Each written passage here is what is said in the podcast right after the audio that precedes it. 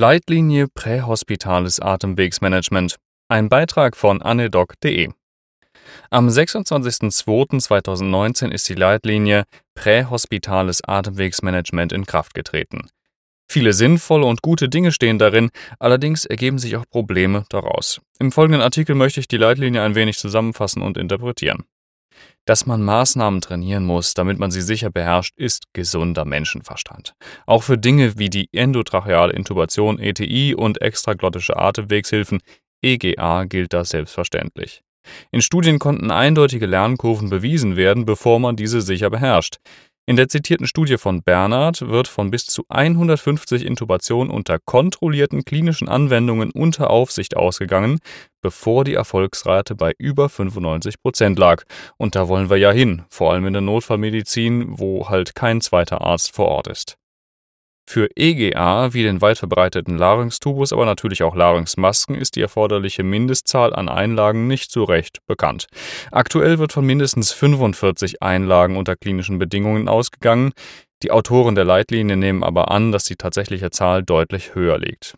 Also das propagierte einfach reinstecken und, äh, und es geht los, funktioniert halt nicht. Wenn jemand den Atemweg nicht sicher beherrscht, sollte er ihn nicht anwenden. Das ist letztlich eine rationale, der man sich einfach nicht entziehen kann. Gerade Fehlintubationen, fehlerhafte Einlage oder andere Komplikationen wie Weichteilverletzungen, Blutungen, Zungenschwellungen etc. sind in der Präklinik häufiger anzutreffen als in der Klinik, weil die Bedingungen bei Patient X zu Hause neben Toilettenschüssel und hinter der Tür auf dem Boden einfach deutlich schwieriger sind. Empfehlungen aus der Leitlinie sind unter anderem die endotracheale Intubation soll nur dann angewendet werden, wenn am Patienten mindestens 100 Intubationen zum Erlernen der Technik unter Aufsicht durchgeführt und dokumentiert sowie nachfolgend mindestens 10 ETI pro Jahr durchgeführt wurden und die Anwendung von mindestens 45 Einlagen extraglottischer Atemwege soll an Patienten unter kontrollierten Bedingungen und Anleitungen zum Erlernen der Technik erfolgen. Die Anwendung soll mindestens dreimal jährlich wiederholt werden. Ein Training am Übungsphantom allein ist nicht ausreichend. Und damit kommen wir zum Kern der Leitlinie. Maßnahmen müssen natürlich geübt werden, und dazu gibt es auch die entsprechende Evidenz. Die Frage stellt sich aber, was für Folgen sich daraus ergeben. Die Intubation soll ja nun schon länger nur von entsprechend erfahrenen Personen durchgeführt werden, siehe auch die Reanimationsleitlinie. In der Regel wird das vor allem der Anästhesist sein. Ha, da habe ich ja Glück gehabt.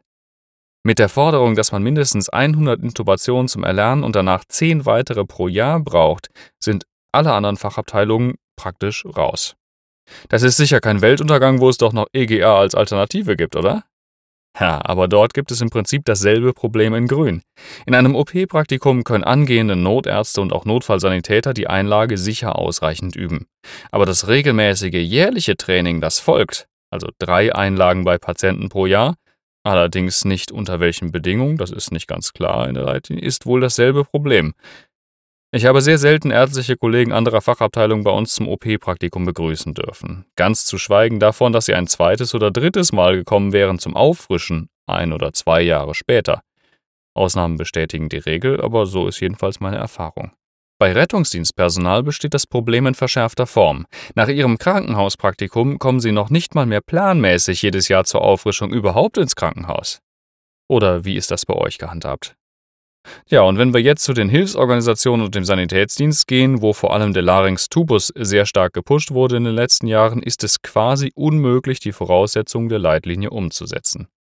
Praktischerweise sind medizinische Leitlinien rechtlich nicht bindend, im Gegensatz zu Richtlinien, die zum Beispiel vom GBA vorgegeben werden. Aber das kann es ja nun auch nicht sein. Die Konsequenz aus der Leitlinie ist, im Prinzip müssen alle eine Beutelmaskenbeatmung oder Mund-zu-Mund oder Mund-zu-Nase durchführen, wenn sie nicht die ausreichende Expertise aufweisen können. Regelhaft werden das nur Anästhesisten und oder ausgewiesene Notfallmediziner sein. Ein Facharzt für Notfallmedizin würde das Problem zumindest ärztlicherseits lösen, wenn man den aktuellen Notarztmangel mal außen vorhält und darüber nachdenkt, ob man den vielleicht doch irgendwie äh, in den Griff bekommt. Die Evidenz ist überwältigend. Jemand, der es nicht kann, soll es sein lassen. Alles klar. Aber auch die Beutelmaskenbeatmung ist häufig schwieriger als an der Reha-Puppe. Das kann jeder bestätigen, der das schon mal ebenso versucht hat. Auch für mich, der das ja nur regelhaft tut, ist es nicht immer einfach. So gesehen muss auch das geübt werden. Das Standardgesicht einer Puppe ist jedenfalls nicht die richtige Wahl meiner Meinung nach. Zwar gehört die Beutelmaskenventilation zum Standard der notfallmedizinischen Ausbildung, aber auch dazu gehört Übung in der Praxis, am besten unter klinischen Bedingungen, wie bei den anderen Maßnahmen halt auch. Wie viel Übung für eine suffiziente Beatmung notwendig ist, ist indes nicht bekannt.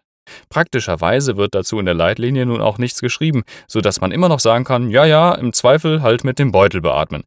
Immerhin scheint diese Standardrückfallebene des Airway-Managements recht erfolgreich bei professionellem Personal zu sein, wie eine kurze PubMed-Recherche gezeigt hat meinerseits. Von Mindestzahlen wird an keiner Stelle geredet, so ist zumindest mein Stand. Jetzt bleibt die Frage, was sind die Folgen aus dieser Leitlinie? Rettungsdienstpersonal, das jährlich zur Auffrischung der Platzierung von EGA in den OP gepilgert kommt? Nicht-Anästhesiekollegen, die ihre 10 Intubationen im Jahr oder auch die EGA-Einlagen üben? Das wird ganz schön voll. Habt ihr schon Folgen davon an euren Standorten erlebt? Ich bin jedenfalls sehr gespannt, was sich vielleicht noch ändern wird oder vielleicht doch praktisch nicht. In jedem Fall ist diese Leitlinie ein Paukenschlag, wenn ich das so einschätzen darf. Wenn euch der Beitrag gefallen hat, freue ich mich über Kommentare, Feedback, irgendwelche Sternebewertungen, ihr kennt das Spielchen. Bis zum nächsten Mal.